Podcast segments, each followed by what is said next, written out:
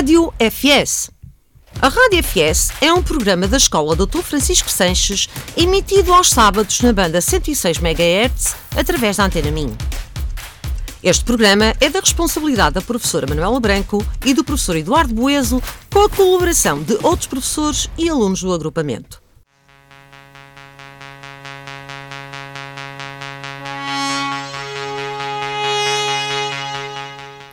Notícias da escola.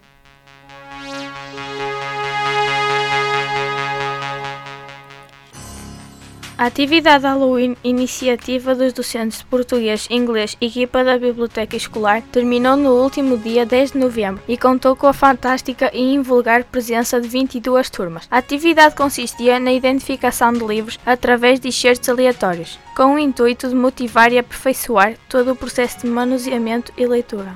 No âmbito da promoção da leitura e das literacias, a Biblioteca Escolar deu continuidade à atividade Parar para Ouvir Contar, dinamizada pelo professor José Machado. Nestas duas sessões, realizadas no último dia 13 de novembro, foram contempladas as turmas do 5 2, 6 2, 9 1 e 9 2. O concurso literário Conto de Natal do agrupamento de escolas Dr. Francisco Sanches é uma atividade promovida pelo Grupo Disciplinar de Português com a colaboração da Biblioteca Escolar e da Biblioteca Lúcio Craveiro da Silva. Este visa dar oportunidade a todos os alunos com recurso à escrita criativa, à construção de contos baseados em narrativas reais ou ficcionadas.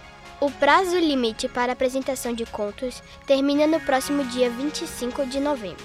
Não percas a oportunidade de expor no papel e à escola todo o teu potencial criativo. O agrupamento de escolas Dr. Francisco Sanches vem por este meio agradecer a todos os que têm colaborado na melhoria das condições de vida de muitos cães e gatos abandonados através da campanha de solidariedade. Neste inverno aquece um peludo. A campanha termina em breve, por isso ainda vai a tempo de entregar o seu contributo diretamente na escola EB23 Dr. Francisco Sanches até ao próximo dia 22 de novembro. As ofertas serão entregues a cuidadores e instituições de amigos dos animais de Braga. Os peludos agradecem.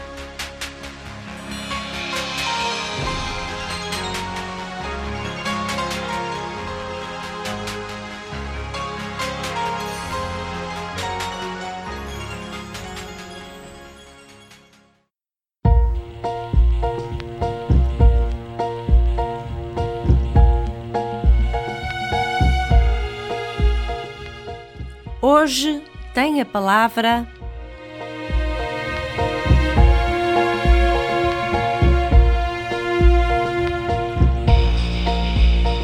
E ora, bom dia a todos os ouvintes. Hoje vamos continuar a nossa entrevista à doutora Susana Leite e passamos para a próxima pergunta. Acha que as pessoas estão interessadas no desenvolvimento das artes numa altura em que atravessamos uma grande crise? Acha que as pessoas estão no carro e uau, nós temos de desenvolver as artes? Ou se estão a pensar, por exemplo, tenho de ir trabalhar, tenho de fazer horas extras para ganhar mais dinheiro para conseguir pôr comida na mesa? Acha que as pessoas estão totalmente interessadas? Estamos realmente a atravessar uma grande crise, uma grande crise política. Temos a guerra, a questão dos bancos, temos realmente a subida de preços e a inflação, que é terrível, e se calhar o que as pessoas menos pensam é em arte, não é? Eu, por acaso, acho que as pessoas andam mais atentas e acho que há uma procura maior pela fruição cultural. Eu sinto isso, por exemplo, sinto aqui em Braga, na cidade uh, onde vivo, há uma grande procura pela, pela ida ao teatro, por espetáculos, e sinto que as pessoas estão atentas. Os museus ao domingo agora já passam a ser outra vez gratuitos, portanto só não vai ao museu quem não quer, não é? Portanto, isto era importante referir que há algumas políticas que estão efetivamente em cima do terreno e, e, e que estão a ser, a, a ser levadas a efeito para promover esta fruição cultural. Por outro lado, nas escolas, nós também estamos a investir com a aproximação das artes e o acesso da fruição cultural dos jovens, neste sentido também de podermos vos dar uh, acesso a espetáculos, a museus, de forma gratuita através também das escolas. Portanto, acho que há realmente aqui investimento, preocupação e da nossa parte, PNA, escolas, autarquias, todos a trabalharmos nesta orientação e neste sentido. Eu, neste verão, fui ao Museu Guggenheim em Bilbao. Conhece? Uhum, sim. Eu vi algumas galerias e numa galeria eu passei por um quadro que era vermelho, e tinha ali no meio do nada um pontinho branco. E era só aquilo. Estava ali, num dos maiores museus do mundo, e eu não percebi o que é que distingue essa arte dos meus rabiscos, que às vezes eu faço um rabisco melhor que aquilo. Sabes, é muito comum nós pensarmos quando vamos a um museu e então, enquanto professora de artes visuais, às vezes, quando levo os meus, os meus meninos aos museus, eles também me dizem: A oh, professora também fazia aquilo. E eu própria, se cá, também penso, e se calhar é muito comum todos nós perante uma obra de arte. E falo mais da arte contemporânea. Mas há aqui várias questões que nós temos que, que refletir sobre ela. Primeiro, o que é que é uma obra de arte? Quem é que a define como obra de arte? São questões muito difíceis, até que entram muito no campo da, da filosofia. Uh, há um autor, o Herbert uh, Reed, que é investigador, uh, historiador e autor na área da educação artística, que ele diz mesmo que a arte é o conceito mais difícil de definir da história e do pensamento humano e da história da humanidade. Porque, efetivamente, é muito difícil definir o que é a arte. Depois, temos aqui outra coisa que, efetivamente, também é preciso refletir o que difere os teus rabiscos de uma grande obra de arte é o nome do artista, obviamente. E, pode, e isso é questionável e podemos desenvolver aqui um grande debate à volta disso. O que distingue a arte dos rabiscos é efetivamente, em primeiro lugar, o artista. Depois, o contexto, o contexto em que foi concebida essa obra de arte. Depois, além do contexto, temos o tempo em que ela foi feita. O legado. O legado é o que é que esse artista deixou ao mundo e depois o próprio reconhecimento da linguagem artística desse artista. E depois há uns expertos que definem ou não se ela é obra de arte. Mas tudo isto são fatores importantes para definir uma obra, uma obra-prima de, eh, de, arte, uma obra de arte efetivamente. Eh, por exemplo, a arte tem várias funções várias funções sociais. A arte pode ter uma função política, a arte pode ter uma função religiosa. Por exemplo, na Idade Média, a arte tinha eminentemente uma função religiosa, porque as pessoas não sabiam ler, não é? E, portanto, aqueles quadros, aquelas pinturas, aqueles murais eram formas de contar a vida de, de, Deus e a vida de Jesus, e, portanto, era uma forma de conhecimento também para as pessoas analfabetas. Agora, perceber que o valor de uma obra de arte e nós temos aqui dois tipos de valor. Há o valor artístico e o valor simbólico, depois há o valor monetário. Nós sabemos que as obras de arte em grandes museus Sim. têm eh, uma supervalorização de milhões de milhões. Tem a ver muito com esta questão, certo? Que eu te estou a dizer, do seu valor simbólico e artístico, que tem a ver com o autor, tem a ver com o contexto, tem a ver com a intencionalidade em que foi feita a obra, com o seu legado. Vamos, por exemplo, já aqui só definir uma coisa e falar. Mona Lisa, Leonardo da Vinci, conheces, certo? Sim, Está Leonardo no Louvre. Da Vinci, no Museu do que, Louvre. Sim. Não é uma obra que no seu tempo não foi valorizada. E nós sabemos que é um ícone da obra renascentista. Ah, aliás. E no seu tempo ela não foi valorizada. E hoje é uma obra reconhecida mundialmente com um valor incalculável. Estou a falar do seu valor artístico e valor simbólico é na, na, história da, da aliás, arte. uma peça de arte uh, muito, muito é, é um ícone bonita. do Renascimento é, sim, e sim, tem é, e bem estudada, bem estudada nos dias de hoje e por pessoas entendidas. A Mona Lisa tem uma estrutura que realmente fazem dela a obra que é. E isto, às vezes, claro que não estamos a falar do quadro vermelho com ponto, mas também o que é importante na arte contemporânea, portanto, na arte dos nossos dias, é que a arte contemporânea tem um grande objetivo. A arte contemporânea quer pôr o observador, o espectador, o fruidor a questionar-se. E tanto conseguiu o seu objetivo que tu estás aqui a questionar o que faz no Guggenheim um quadro vermelho com um ponto branco. Porque a intencionalidade da obra contemporânea é essa mesma: é pôr o observador a questionar-se, a refletir. Vou-te dar um outro exemplo fantástico. Conheces o Banksy? Um Não. artista urbano inglês que ninguém sabe o nome dele verdadeiro. Há uma obra que é a Rapariga com Balão, eu depois desafio-te a pesquisar sobre isso, que foi leiloada em Inglaterra, e que durante o leilão o artista montou dentro do próprio quadro uma forma, certo, mecânica de triturar o quadro, de triturar a obra. E então, no momento em que a obra estava a ser leiloada por não sei quantos milhões, e ao dar, os leilões, um, dois, três, vendida, naquele momento em que ela foi vendida, o papel começa a descer por dentro do quadro e a obra fica toda triturada e ficou a meio triturada. O artista fez isto de propósito com a intenção de chamar, de provocar. É um artista contemporâneo. Ele queria provocar. Foi um ato anticapitalista. Ele queria dizer que o mundo da arte mexe com milhões e aquilo era uma forma de revolucionária de mostrar uh, os milhões que andam à volta das obras de arte. Mas sabes o que é que aconteceu? A obra ficou triturada e supervalorizou, passou para o dobro valor dela. Portanto, percebermos que o conceito, a intencionalidade que está por trás das obras de arte contemporânea é o que realmente na atualidade é valorizado e que faz realmente esta questão que o Banksy queria chamar a atenção para os milhões eh, à volta da, da arte. Há um outro exemplo muito interessante, o Catlé que é um artista italiano. Não sei se já ouviste falar de uma obra de arte que era uma banana, colada com uma fita cola. Catalã queria muito chamar a atenção para uh, algumas questões que têm a ver com os desperdícios, com, com a alimentação, com a sustentabilidade, e criou essa obra, que era simplesmente uma banana já bastante madura, com uma fita cola numa parede branca, e que vale simplesmente 120 mil euros, ou dólares neste caso. A arte contemporânea tem esta grande função de nos questionar e de nos levar a Sim. refletir sobre as questões atuais e contemporâneas. Sim. Hoje em dia as crianças e os jovens passam muito tempo nas tecnologias. Tablet, telemóvel, computador e os problemas da obesidade na, infância são cada vez maiores. Será que a arte pode ajudar a canalizar o tempo nos ecrãs para algo mais, mais positivo? Eu acredito que sim. Aliás, acho que nós, professores, o próprio PNA acredita eminentemente que isso é possível. Portanto, hoje em dia vivemos rodeados de, de tecnologias, não é? E é esta nossa realidade é tão focada no que são as redes sociais, o que são estas tecnologias todas que nos fazem distrair de, de, de, de tudo, de tudo, de tudo. Porque eu sei também que agora estamos com os manuais digitais e, portanto, a tecnologia é entrar pela escola a, todo lado.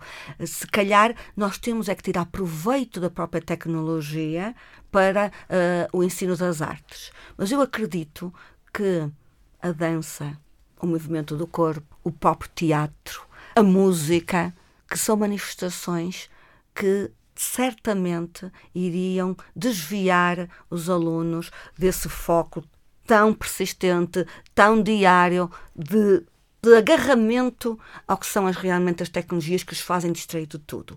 Eu acredito que, com a prática destas manifestações artísticas, os alunos socializavam muito Sim. mais, porque os telemóveis estão a tirar o convívio das escolas. Os alunos sentam-se, não sei se concordas comigo, nos corredores, cada um a mexer no seu telemóvel, até se calhar estão a falar pelo WhatsApp ou pelo Insta, mas não estão a socializar, não estão a divertir-se, não estão a descobrir novas coisas. Sim, tipo as não drogas. Sei se sabes que existem agora já é novas doenças diagnosticadas que estão relacionadas com uh, o tempo que os jovens e que as pessoas estão agora agarradas às tecnologias, mesmo problemas de, de cervical, problemas de colunas, problemas do foro esquelético, Sim. mas também a questão da visão e, e, e muitos outros problemas que estão a ser diagnosticados. E por isso as artes podiam, de alguma forma, contribuir para este afastamento Sim. e para esta dependência não é, uh, dos ecrãs.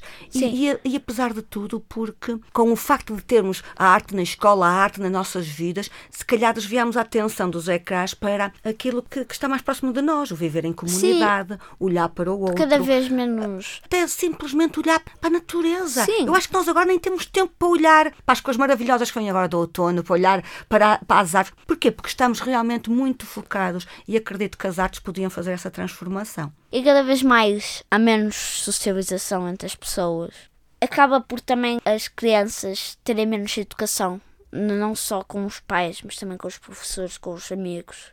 E eu acho que isso é uma coisa muito negativa, porque às vezes os, o pai, o, um pai ou uma mãe diz pronto, a fazer uma tarefa em casa. E eu, agora estou a jogar com os meus amigos, já deixa-me em paz. E às vezes os pais não estão a dar a educação correta aos, aos filhos. Isto não é nada contra ninguém, mas às vezes uh, têm de ser mais, mais duros com os filhos. Temos que ter algum discernimento Sim. de perceber que tem que haver tempo para tudo e Sim. que as tecnologias que são boas, porque realmente nós agora temos a informação toda ah, à distância de um cliquezinho, não é? De, um clique ah, no telemóvel, no tablet, mas que tem de- dependências e que também tem aspectos muito, muito negativos e que realmente estamos a perder isto que tu dizes, não é? O socializar, o prestar atenção ao que nos rodeia e, portanto, aquele poder transformador eh, das artes e aquela transformação social que falávamos no início da nossa entrevista, nós acreditamos que com as artes podemos transformar socialmente. E transformar socialmente é também, não é? Transformar a sociedade deixando um bocadinho de lado o que são as tecnologias e começarem a prestar atenção um bocadinho ao outro, à comunidade, ao viver em comunidade, ao socializar. O que a arte poderá ajudar para canalizar o tempo dos ecrãs para algo mais positivo. Às vezes, eh, se as crianças gostam de estar tanto tempo nos tablets, ou nos telemóveis, ou nos computadores, ou nas, nas Playstations, eu acho que devia haver um tempo para tudo e que as crianças têm de dar exatamente mais atenção ao que nos Ao que rodeia. nos rodeia, ao espaço que nos Sim. rodeia, às pessoas que nos rodeiam. Eh, Estamos a assistir hoje em dia a jovens que não querem sair de casa. Não querem sair sequer do quarto. Não quero estar a colocar eh, as tecnologias como a culpa disto tudo. Mas que acho que também ajudam, ajudam. Se praticassem um desporto, se fizessem teatro, se, se dançassem, se calhar não estavam com tanto, não é, tão atrofiadas no, no seu mundo tão fechado e penso que a arte abre esses horizontes e que nos torna realmente mais livres acima de tudo. Então eh, vamos passar para a última pergunta. Leonardo da Vinci uma vez disse: A arte diz o indizível, exprime o inexprimível e traduz o intraduzível. Concorda que a arte pode servir para aproximar as pessoas? Eu acho que até já falamos sobre isto, não é? Estávamos agora a falar da importância da arte para aproximar as pessoas, para socializar e, portanto, claro que a minha resposta é sim, a arte serve para isto e para muito mais. Há uma célebre expressão que, que, que diz o que é que a arte quer? A arte quer tudo. Exatamente. Mas a arte pode alguma coisa. Não pode tudo, mas pode efetivamente alguma coisa. E entre eh, uma das coisas que a arte pode é essa mesmo, de aproximar as pessoas, de as colocar a, a refletir. Se eu faço parte de um grupo de teatro de 15, 20 pessoas, eu estou a socializar com essas pessoas. E depois, se calhar, essas pessoas trazem-me outras coisas, outros conhecimentos. É, a arte realmente aproxima eh, eh, as pessoas e, e as comunidades. Existe aqui uma questão que às vezes nós não pensamos muito sobre ela, mas se nós começarmos a refletir como é que começou a arte, a arte sempre existiu. Sempre, desde os primórdios da humanidade, desde que o homem apareceu, a arte começou inicialmente com uma tendência utilitária porque começou, co- houve necessidade, não é? Houve a, necessidade do ser humano, as necessidades fisi- fisiológicas, portanto, começou a construir templos, começou a construir casas, depois começou a construir objetos para cumprirem uma determinada função, porque eh, eh, o ser humano tinha necessidade eh, dessas coisas. E é assim, se calhar, que nós podemos dizer que começou a arte. Portanto, a arte existe desde sempre. E não existe nenhum povo sem arte. Portanto, a arte, efetivamente, une os povos, não é? E que realmente a arte aproxima as pessoas. E como o Leonardo da Vinci disse, diz o indizível, exprime o inexprimível e traduz o intraduzível. Eu acho que esta frase do Leonardo diz tudo, Exatamente. não é? E então ficamos por aqui. Foi um prazer tê-lo comigo nesta, nesta manhã. Espero que os nossos ouvintes também tenham gostado. E até à próxima. Eu é que agradeço, Salvador, foi mesmo muito bom. Tu és um entrevistador fantástico. Muito obrigada e a escola também está de parabéns por, por este projeto e por, por este programa de rádio. Muito obrigada pelo vosso convite.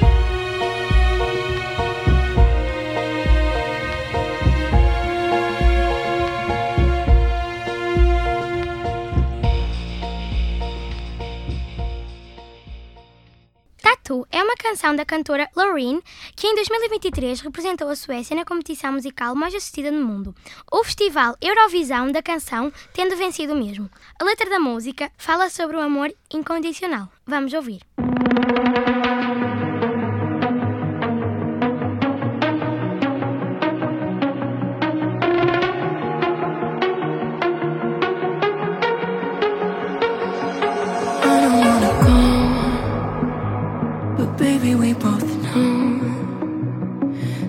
not our time.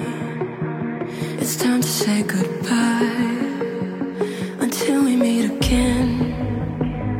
Cause this is not the end.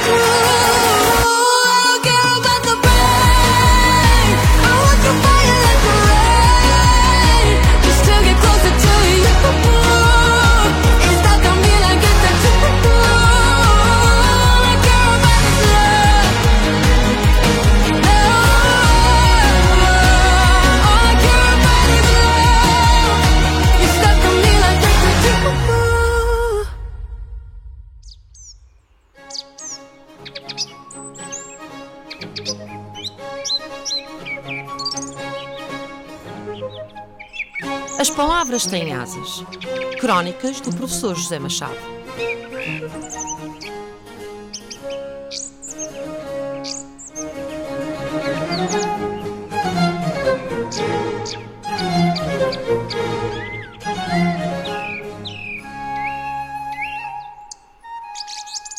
No último programa fiz uma reflexão sobre as celebrações do Dia de Todos os Santos e as celebrações do Halloween, destacando aproximações mais que distâncias, pontuando positivamente ambas as festas por trazerem para o imaginário atual os problemas da morte e da vida. A adesão dos jovens ao imaginário do Halloween e as suas intricadas relações com os mercados e as indústrias culturais trazem-me hoje a mais reflexões sobre a atenção que a escola tem de dar a estes problemas e tratá-los como recursos educativos.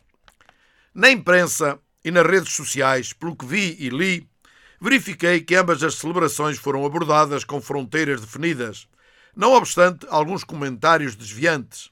Uns a criticarem o caráter consumista às celebrações halloweenísticas, desculpem o neologismo, e outros a criticarem o peso excessivo do devocionário cristão. Importantes são a reflexão e o trabalho escolar. São a abertura dos conteúdos, são as leituras, são as histórias de vida, são as experiências. Nas idades de construção de saberes, como é o caso da população escolar deste agrupamento, todas as vivências andam em cima da mesa, andam no ar, andam na conversa e assim tem de ser. Somos muitos a abordar as mesmas coisas. Há de, por certo, haver variedade de opiniões e de experiências de conhecimento. Os alunos questionam e precisam de obter fontes de conhecimento. A escola tem de estar ao corrente. Não é em todas as áreas disciplinares que se aborda o mesmo assunto e da mesma maneira. A diversidade de métodos de conhecimento decorre da diversidade disciplinar. A questão de saber ensinar e educar as competências básicas da literacia escolar e social a partir de materiais do cotidiano é desafiante em cada área disciplinar. É o melhor que a escola pode oferecer.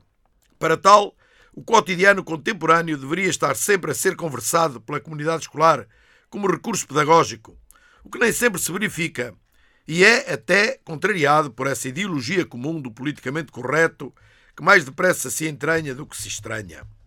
A tendência para uma socialização comum é inevitável, mas ela requer esclarecimento e diversão de análise no seu tratamento. Os casos da comunicação social, os jornais e as revistas, os casos nas redes sociais, as tendências da moda, os recursos lúdicos, os jogos, as músicas e as danças, os programas e concursos de televisão, as festas e celebrações no calendário local e nacional, as histórias de vida, os filmes e as séries, as novidades e as modas de convívio, as marcas e os slogans, tudo anda, tudo anda no turbilhão e no caldeirão cultural e conversacional. Não é preciso estar sempre a falar de tudo, mas o crescimento pessoal de cada um tem sempre a ver com o contexto de referência dos valores, das atitudes, das expectativas de vida. Neste turbilhão, cada um acabará por adotar uma estratégia de sobrevivência, acabará por encontrar núcleos da sua aceitação, acabará por se perceber das diferenças de outros núcleos e de outras estratégias de sobrevivência.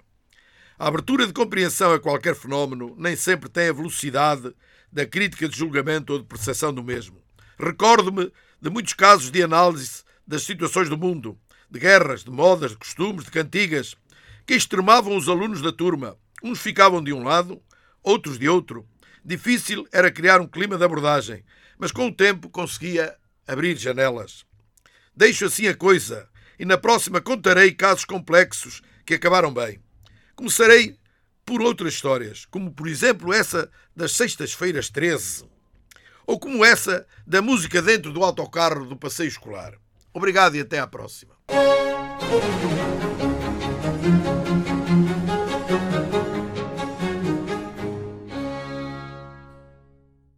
Nós somos alunos do oitavo 6. Eu sou a Carolina. Eu sou o Lucas. E eu sou o Vicente. Hoje vamos falar do Dia de São Martinho. O Dia de São Martinho é celebrado anualmente a 11 de novembro. Esta é uma das celebrações que marcam o outono, e a tradição é tão popular que o Dia de São Martinho também é lembrado como o Dia do Magusto. As pessoas costumam se reunir para celebrar a data comendo castanhas e beber o vinho novo, produzido com a colheita do verão anterior. Lenda de São Martinho. Conta a lenda que certo dia, um soldado romano chamado Martinho estava a caminho da sua terra natal. O tempo estava muito frio e Martinho encontrou um mendigo que lhe pediu esmola. Para protegê-lo um pouco do frio, Martinho rasgou a sua capa em dois e deu uma metade ao mendigo. Nesse momento, o tempo aqueceu. A mudança no tempo terá sido a recompensa a Martinho, graças à sua bondade para com aquele homem. Por norma, na véspera e no dia de São Martinho, o tempo melhora e o sol aparece, tal como sucedeu com São Martinho. Este acontecimento é popularmente conhecido como o Verão de São Martinho. Vamos agora ouvir frase e provérbios de São Martinho. E de seguida a música Lenda de São Martinho de Galo Gordo. Por São Martinho, semeia a fava e o linho. No dia de São Martinho, vai à adega e prova o vinho. No dia de São Martinho, castanhas, pão e vinho. No dia de São Martinho, com duas castanhas se faz um magostinho. No dia de São Martinho, lume, castanhas e vinho.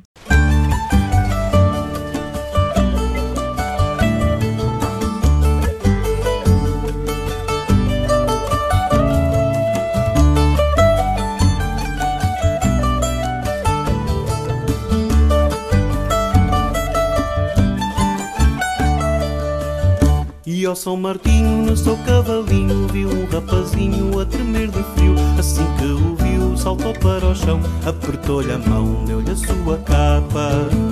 Tapa as costas, tapa, não ficas molhado. Disse o São Martinho desagasalhado. Tapa as costas, tapa, não ficas molhado. Disse o São Martinho desagasalhado. A chuva no céu, ao ver esta cena, sentiu muita pena, decidiu parar. O sol estava perto, veio devagarinho, parecia verão. Verão de São Martinho. Tapa as costas, tapa, não ficas molhado. Disse o São Martinho desagasalhado. Tapa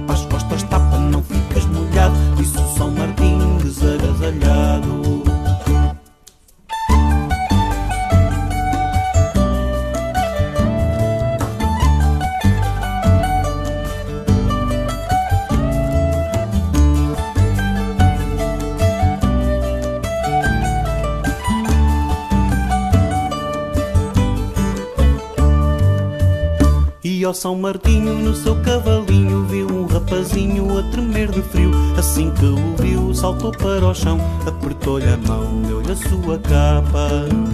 Tapa as costas, tapa, não fiques molhado Disse o São Martinho desagasalhado Tapa as costas, tapa, não fiques molhado Disse o São Martinho desagasalhado a chuva no céu, ao ver esta cena, sentiu muita pena, decidiu parar. O sol estava perto, veio devagarinho, parecia verão. Verão de São Martinho.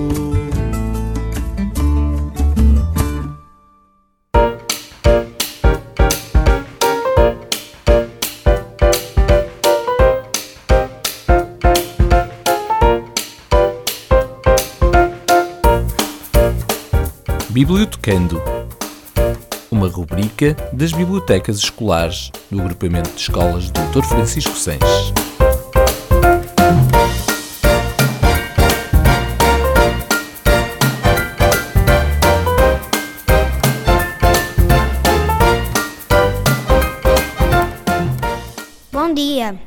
Hoje vamos falar sobre uma atividade relacionada com a cidadania para as turmas do terceiro ano do nosso agrupamento. Através da sensibilização, discussão e prática, a Biblioteca Escolar da Quinta da Veiga pretende contribuir para o desenvolvimento de uma cultura de cidadania democrática, aprofundando, por um lado, os conteúdos do currículo e, por outro, ajudando na formação integral dos alunos. No seu plano anual de atividades está prevista uma secção intitulada Mais Cidadania, com dinâmicas a concretizar ao longo do ano. Neste período, prevê-se abordar a temática dos direitos humanos. Como ponto de partida para a reflexão e debate, a professora bibliotecária sugere a leitura do livro Orelhas de Borboleta, de Luísa Aguilar. Com ele, podemos concluir que ter orelhas grandes, o cabelo rebelde, ser alto ou baixo, magro ou rechonchudo, pode ser motivo de troça entre as crianças e que esse tipo de comportamento é reprovável. É um conto que, com a ajuda da mãe da protagonista, Mara, nos ensina que as características que nos diferenciam dos outros nos tornam especiais e únicos. Bom dia e até breve!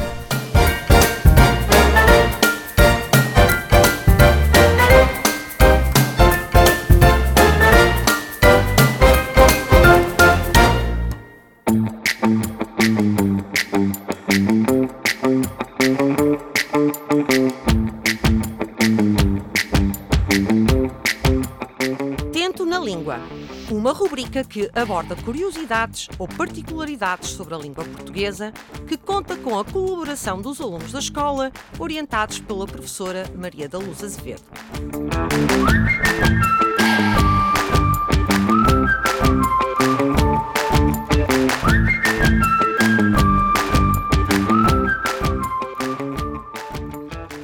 Bom dia a todos.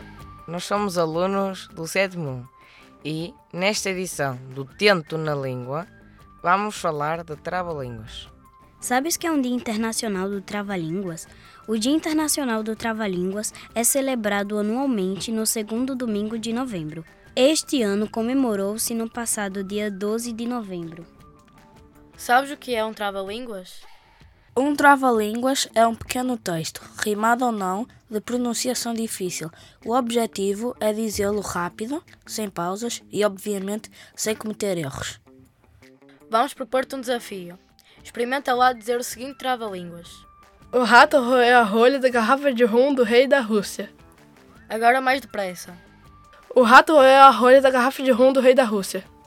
Este trava-línguas é muito bom para ter noção R, que é o som da letra R, quando vem no início das palavras ou quando há dois R's seguidos no meio das palavras. Os trava-línguas são uma excelente forma de melhorar a pronúncia e a dicção em qualquer língua. Vamos deixar-te com outro trava-línguas. O tempo perguntou ao tempo quanto tempo tempo tem. O tempo respondeu ao tempo que tem tanto tempo quanto tempo tempo tem. Sugerimos que tentem pronunciar primeiro devagar e depois progressivamente mais rápido e não se sintam mal se se enganarem, porque muitos portugueses também se enganam. Os trava-línguas são difíceis até para os falantes nativos. Divirtam-se a dizer trava-línguas a seus amigos e familiares.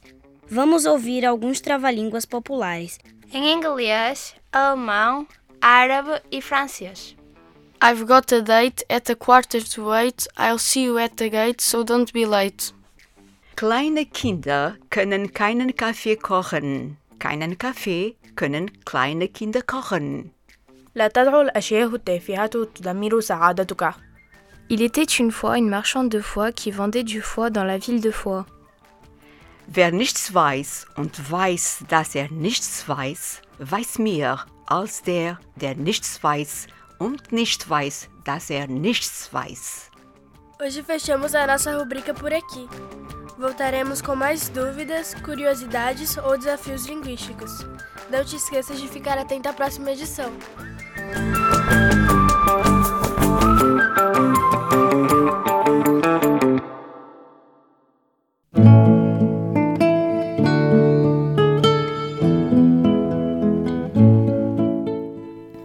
Momentos de poesia.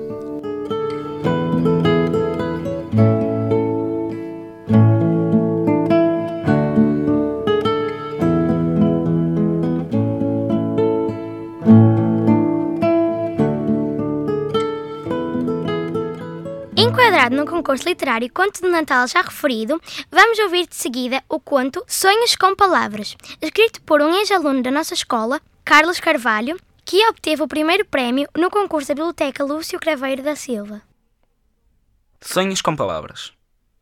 Ai, senhor. Vivemos num mundo onde todos sonham, uns mais do que outros. Normal, penso eu. Quanto maior a imaginação, maior é o sonho. É como uma lei universal.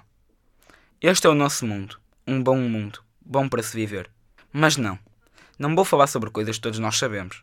Afinal, que nos interessa é uma coisa que nós já sabemos. Não, eu vou falar sobre. sobre um novo amigo meu. E lá fazia ele as bolinhas de sabão, soprava e arrebentava as bolinhas com os dedos. Típico de um rapaz mais aleado. Voltava a soprar mais bolinhas. Naquele dia de nascer do verão, o calor era intenso. As flores sorriam ao passar, até o velho carrancudo, e podem crer que é carrancudo, sorria e cantava como nunca. Afinal, quem não gosta de verão? Extraordinário verão. Mas continuando a minha história, sonhava ele enquanto a estourava. Um sonho robusto, bonito. Ele, sem dúvida, era um sonhador. Há quem pense que era sonhador demais, pois, como já disse, este não é o nosso mundo. No nosso mundo, um sonho é só mais um. Podem crer que não é o nosso mundo. Neste outro mundo, sonhar é como um superpoder. Digamos que quem sonha pode ser o que quiser, o que quer que seja. As horas iam passando e passando, do amanhecer ao anoitecer, do almoço ao jantar. Tudo naquela cidade era bom, embora nem todos os habitantes o conseguissem perceber. O tempo parecia mágico, doce, como a nossa brisa do mar. Esta cidade tinha nome, afinal. Tudo tem nome. Este não é assim tão imaginativo, mas, em suma, era um bom nome. Cidade do Sonho. Esse é o seu nome, um nome adequado. Volto a referir que naquela cidade tudo era mágico. Contudo, o verão passou apressadamente. Esta, sim, é talvez uma das poucas características que temos iguais no nosso mundo. O outono chegou, vermelho e castanho, e com ele veio a incerteza, o frio e a tristeza do inverno. O rapaz, sentado num banco, no alpendre, a chuva a cair, gabardina amarela vestida, botas verdes e um chapéu de chuva vermelho. Agora sim, o velho estava insuportável. Reclamava por tudo. Reclamava se estava vento, se chovia, se estava frio, se as folhas lhe sujavam o jardim. Sempre a resmungar. O rapaz da gabardina amarela agora chorava. Enquanto chorava, escrevia. Escrevia naquele papel amachucado pelo frio invernal. Um papel já sujo e esborratado. Escrever era uma maneira de desanuviar o corpo e o espírito. Agora, a chegar o início do inverno tormentoso, sentia-se o que se pode chamar do melhor cheiro de todos, o de Natal. Época de festa e partilha, dar e receber, amar e ser amado. Época onde todos são felizes e alegres. Mas passando à frente, ele gostava de escrever. Fazia-o sentir-se melhor, bem consigo próprio. E com isto, tudo isto, e estando nós na cidade do sonho, já se via o que ia acontecer. Ele escreveu uma história tão intensa, tão agradável de ler. Leu-a. Todos os outrora infelizes habitantes da grande e bela cidade do sonho pararam. Naquele momento formou-se um sorriso na cara de muitos. Uma lágrima veio, quente, na cara de outros. Outros ainda demonstraram apenas respeito com um olhar de aprovação. Mas sei, tenho a certeza, de que, naquele momento, todos sentiram o derradeiro poder das palavras, forte, vivo e belo, com a sua mensagem poderosa. Quem poderia negar aquela prenda, a maior dádiva do mundo, aquele poder imenso, o melhor presente no inverno sombrio, uma maneira sublime de aquecer o corpo e a alma? Depois, infelizmente, não tenho a certeza do que aconteceu. Acordei a pensar nisso, mas, por fim, resolvi, devido ao compromisso, escrever-vos esta história e mostrar-vos o verdadeiro poder da palavra, sem dúvida, a melhor prenda de Natal.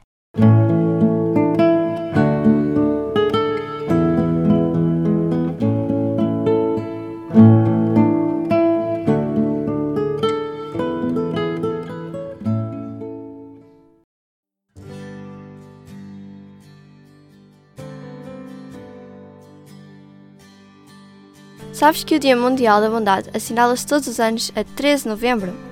Foi em 1998 que teve lugar, em Tóquio, a primeira conferência do Movimento Mundial pela Bondade, World Kindness Movement. O objetivo era criar um mundo mais bondoso e pleno de compaixão. Atualmente, o Dia Mundial da Bondade celebra-se em vários países do mundo, tais como Canadá, Austrália, Japão, Nigéria e os Emirados Árabes Unidos. O Dia Mundial da Bondade pretende relembrar o sentido da bondade das pessoas. Um simples obrigado, um belo sorriso ou um gesto carinhoso são pequenas ações que podem fazer toda a diferença. Neste dia, apela-se à paz, colocando-se de lado as diferenças religiosas, fronteiriças e de raça, e apela-se também que a bondade se verifique durante o resto do ano. Apesar deste dia ter sido assinalado no passado, dia 13, que tal pôr em prática a bondade ao longo do ano? Damos algumas sugestões. Oferece uma flor a um conhecido. Ajuda o necessitado. Doa roupa, livros ou comida. Segura a porta a um desconhecido. Faz um elogio ao vizinho. Faz uma boa ação. Diz obrigado a todos que merecem. Sorri a todas as pessoas com quem te cruzas. Envia um SMS aos amigos. Liga aos pais. Leva um bolo para o trabalho. Escreve e partilha um poema. Pratiquem a bondade. Não crie sofrimento. Dirijam a própria mente. Esta é a essência da vida. A bondade em palavra cria confiança. A bondade de pensamento cria profundidade. A bondade em dádiva cria amor. E por falar do Dia da Bondade, vamos falar agora do Dia Internacional da Tolerância. O Dia Internacional da Tolerância é celebrado anualmente a 16 de novembro. A data foi aprovada pelos Estados-membros da Unesco após a celebração em 1995 do Ano das Nações Unidas para a Tolerância. A celebração do Dia Internacional da Tolerância pretende promover o bem-estar, o progresso e a liberdade de todos os cidadãos, assim como incentivar a tolerância, o respeito e diálogo e cooperação entre diferentes culturas, povos e civilizações. É um dia destinado não só aos governos e organizações, mas também às comunidades e aos cidadãos, cabendo a todos promover a tolerância no seu espaço e no mundo. Realizam-se neste dia encontros, debates, campanhas de informação, entre outras iniciativas. O foco vai para a educação, para a tolerância e para o fim das várias formas de injustiça, opressão, racismo e discriminação. A instauração da data é baseada na Declaração Universal dos Direitos Humanos, nomeadamente nos artigos 18, 19 e 26. Todas as pessoas têm direito à liberdade de pensamento, consciência e religião. Todos têm direito à liberdade de opinião e expressão. A educação deve promover compreensão, a tolerância e a amizade entre todas as nações, grupos raciais e religiosos. Como forma de assinalar estas datas, vamos ouvir a canção Goodness of God da Bethel. Esta música remete-nos para o ideal de um mundo solidário e preocupado para com o outro, através das ações e de gestos como gratidão, fidelidade, afeto, respeito e bondade.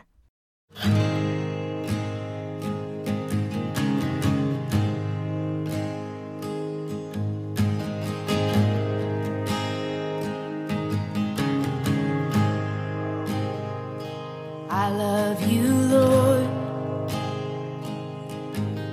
Oh, your mercy never fails me. All my days I've been held in your hand.